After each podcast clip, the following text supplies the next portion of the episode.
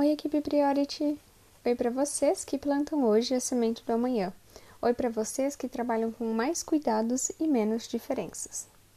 É indiscutível o fato de que a saúde mental está envolvida em todo o cenário atual. E hoje discutiremos alguns artigos que falam justamente sobre isso. Nós sabemos que essa situação é muito estressante não apenas para os adultos, para as crianças também. As crianças estão em um período de readaptação e muitas vezes sentem medo e ansiedade. Todo mundo reage diferente a uma situação estressante, e essa reação pode depender da sua personalidade, das experiências que você já teve e até mesmo do ambiente que você vive. Na China, desde as primeiras semanas de casos positivos em Wuhan, Médicos e suas equipes, em poucos dias, relataram ansiedade, medo, depressão e um alto nível de estresse. O órgão chinês responsável pela saúde chegou a publicar alguns documentos sobre como agir em momentos de crises psicológicas dentro da quarentena. Segundo o governo chinês, eles tiveram uma indispensável ajuda para enfrentar esse problema: a tecnologia. Comparado com o surto de crise respiratória de 2003, que também exigiu da população chinesa um período de isolamento, a pandemia atual tem a tecnologia e a internet como aliada, não apenas para quem está em casa, mas também para os profissionais de saúde que precisam estar disponíveis a ajudar.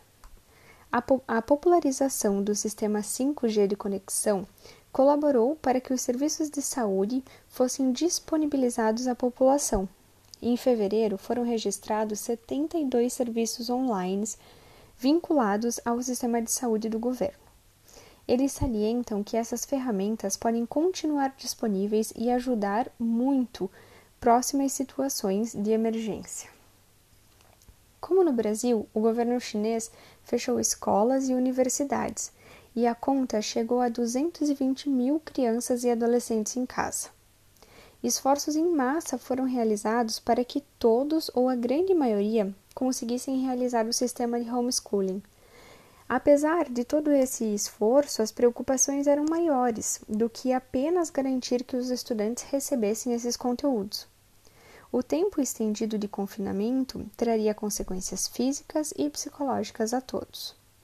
Fatores estressores como confinamento, medo, frustração, acesso à informação inadequada, falta de contato físico com os amigos ou falta de um espaço privado em casa poderiam ser citados. Outro estudo traçou estratégias de como as ferramentas online foram utilizadas na China para prevenir ou ajudar momentos de crises em todos os habitantes. A organização pode ser explicada em formato de pirâmide, onde a base é o setor menos específico, porém mais volumoso. Na base dessa pirâmide encontram-se os líderes comunitários, ou seja, aquelas pessoas que estavam cientes do que estava acontecendo em cada condomínio ou bairro. Esse time de pessoas era responsável por manter o contato, mesmo que virtual, com todos dentro do seu território.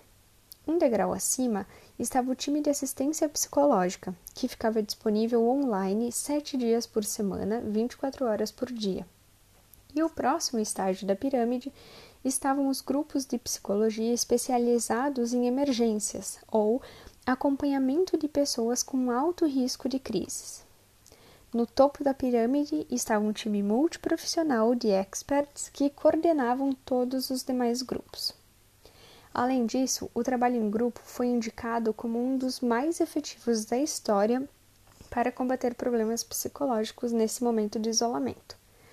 Diariamente, grupos reportavam acontecimentos, equipes eram treinadas em como lidar com as mais diversas situações. Voltando à nossa realidade, nós ainda não temos nenhum estudo publicado sobre o Covid-19 e saúde mental no Brasil mas nós esperamos que em breve possamos discutir os dados daqui também. O mini podcast de hoje trouxe um tema muito importante a ser discutido. Eu, particularmente, acredito que esse será um momento único onde todos nós iremos aprender a tratar de forma diferente não apenas a nossa saúde mental, como a das nossas famílias, nossos pacientes e amigos. Afinal, estamos todos enfrentando o mesmo desafio: valentia. Não deixe de ver o material suplementar desse episódio. Até a próxima!